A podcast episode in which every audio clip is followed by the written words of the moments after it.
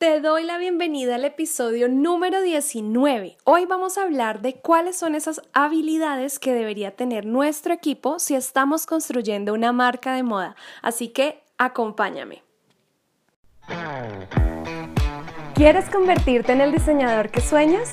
La pregunta es, ¿cómo sigo este camino si aún estoy estudiando o si de hecho nunca he estudiado? ¿Cómo vuelvo a mi gran sueño si trabajo en otra profesión? ¿Cómo desarrollo mis ideas y mi creatividad? Descubre las respuestas a estas preguntas en este podcast. Soy Laura Paez y te doy la bienvenida a Diseña con Laura. Ya te he contado en algunos episodios que es muy importante que comiences a construir tu equipo si lo que quieres es crear empresa. ¿No? Digamos que para quién aplica esto de tener equipo, pues realmente para alguien que quiera crecer y que quiera hacer una empresa.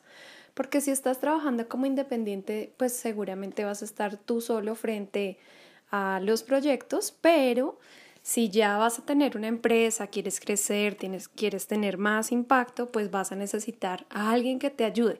A veces esto no es fácil de entender porque pues bueno, en primer lugar, como que los diseñadores solemos tener como un ego, ¿sí? Es como que algo natural. Em, y hay que de pronto desarraigarnos un poquito de eso. ¿Por qué? Porque es importante realmente en algo que yo he aprendido en estos años en los que estoy como incursionando en todo esto del emprendimiento y he tenido la oportunidad de participar en varios eventos y, y conocer a grandes mentores y hablar con ellos todos y digamos que en todos los programas, convocatorias y demás, siempre concuerdan en algo y es que si tú quieres realmente crecer y tener una empresa, no tener simplemente un negocio de clientes independientes, sino crecer como empresa, vas a necesitar un equipo de trabajo. Indudablemente no lo vas a poder hacer tú solo. Yo te he contado que yo empecé sola y que no es que no se pueda hacer, ¿sí? Porque yo así lo empecé, pero el punto es que si tú quieres crecer más rápido, vas a necesitar ayuda y sobre todo que va a llegar también un momento en el que tú vas a decir, oye, no, estoy saturado, no puedo contestar emails, no puedo crear productos, no puedo hacer soporte al cliente, no puedo porque son demasiadas las tareas que vas a tener que hacer. Entonces, en este episodio quería hablarte un poco de cómo construir ese equipo, porque esas fueron como de las dudas que yo también tuve al inicio Em, y sí me hubiera gustado que alguien me lo explicara, ¿no? Entonces, bueno, haré mi mayor intento para explicártelo hoy.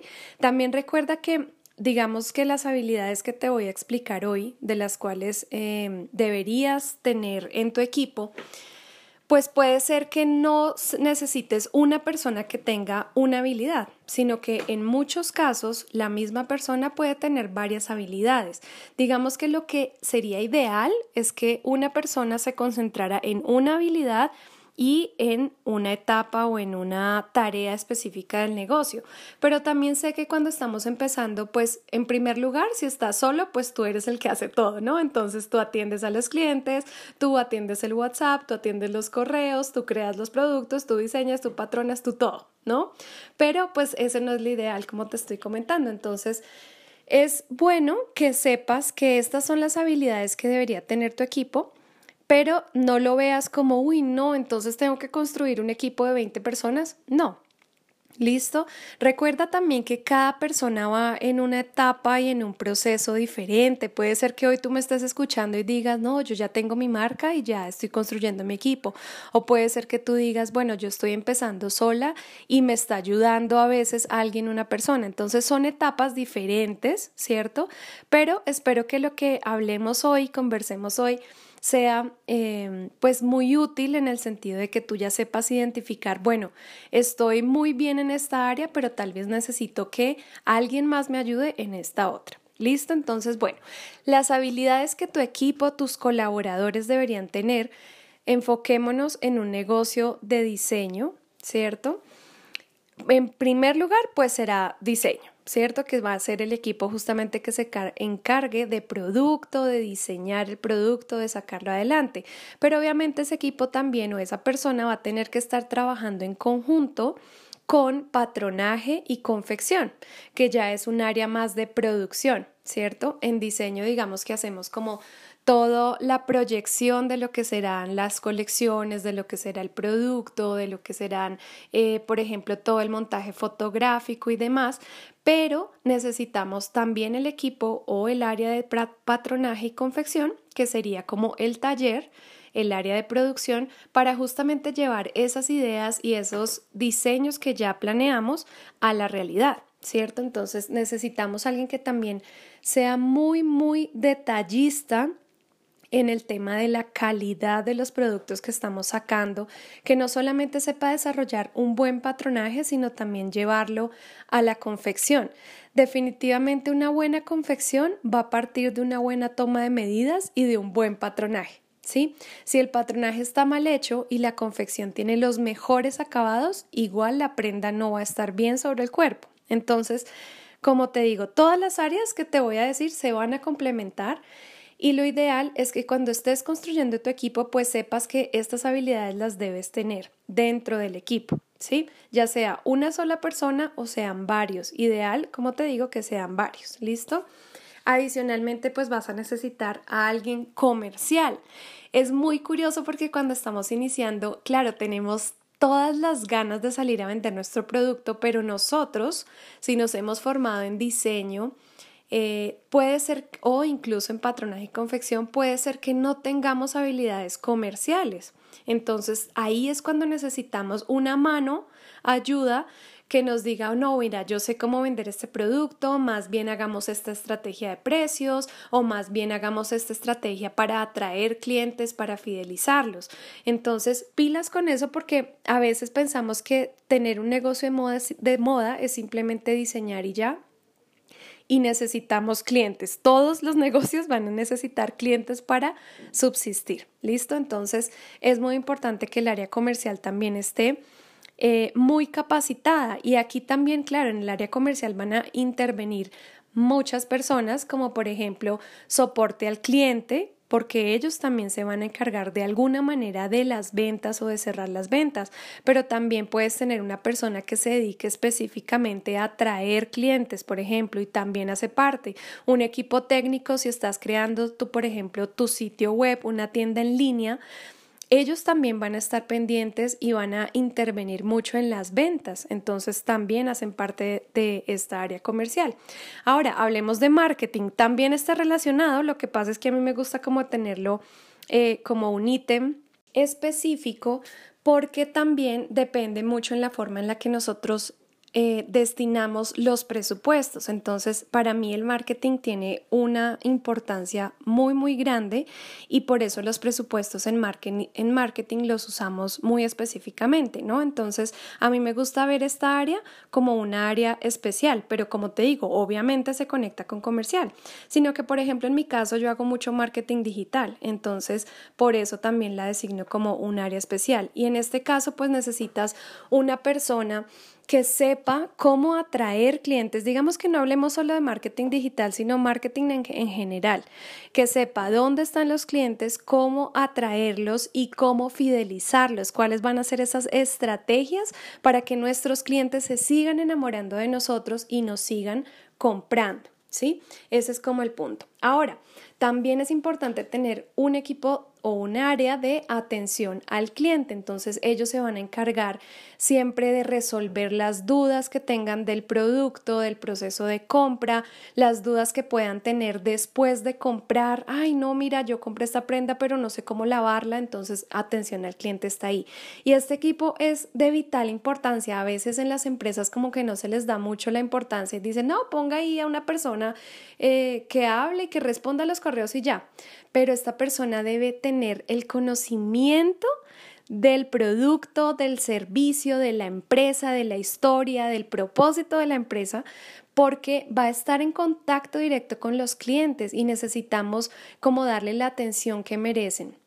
¿Cierto? Entonces es muy importante que sea un equipo muy, muy capacitado y que también hable el mismo idioma que la marca, porque puede ser que pongamos a alguien ahí que pues simplemente está ahí por hacer su trabajo, pero pues no tiene como el tacto, el amor o la pasión o los valores que tu marca está transmitiendo, entonces ahí va a haber un problema.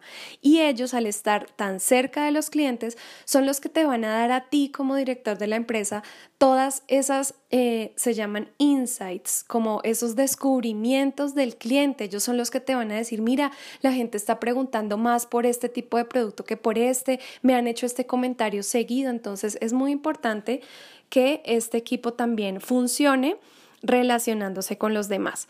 Además, finanzas, necesitamos a alguien que en realidad sepa de finanzas y sepa otra área de negocios. ¿Por qué? Porque obviamente esto es un negocio, hablar de una empresa es hablar de dinero, es hablar de ingresos, es hablar de presupuestos, es hablar de ganancias, de utilidades, es hablar de costos y si no tenemos una buena administración, pues el negocio no va a salir bien. Entonces es importante que tengamos a alguien que sepa de finanzas, que sepa cómo proyectar la empresa.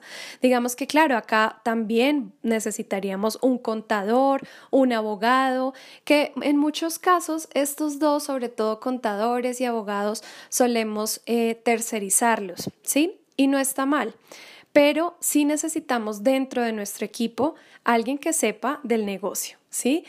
Aquí es donde yo les digo, a veces me preguntan, bueno, es que yo quisiera un socio, pero pues cómo lo busco, no sé qué características debería tener ese socio. Entonces aquí es donde es muy importante que cuando estés construyendo tu equipo, no sean cuatro personas con las mismas habilidades, cuatro diseñadores o cuatro personas de negocios, no, porque es muy importante que el equipo se complemente. Entonces, si tú, por ejemplo, en este momento dices, no, mira, yo soy...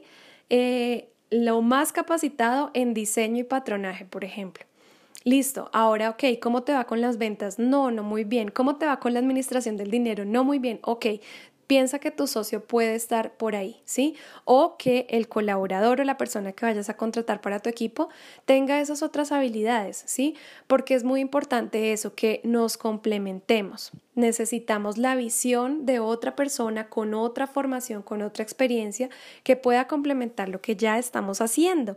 Entonces, bueno, me encantaría que pudieras hoy sentarte, a mí me gusta siempre dejarte como tareas, ¿no? Porque realmente a veces aprendemos mucho, pero cuando lo ponemos en práctica es cuando realmente estamos aprendiendo como se debe.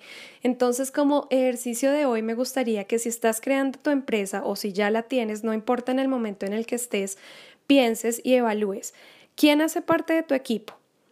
Qué personas te estarían faltando con las habilidades que hablamos hoy y qué vas a hacer al respecto. Entonces tú dirás, no, es que ahorita no puedo contratar a nadie. O tú dirás, no, si necesito contratar, entonces a buscarlo.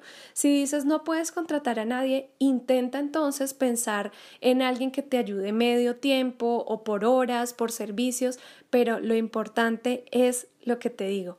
Si quieres crecer rápido y crecer bien, y sobre todo estar acompañado en el camino, busca un buen equipo. Hemos llegado al final de este episodio. Recuerda visitar laurapaez.com para seguir aprendiendo de diseño e ilustración de moda. Y también recuerda visitar nuestra academia virtual de fademi.com. Si quieres enviarnos tus preguntas para nuestros siguientes episodios, no olvides consultar nuestras redes sociales todos los jueves.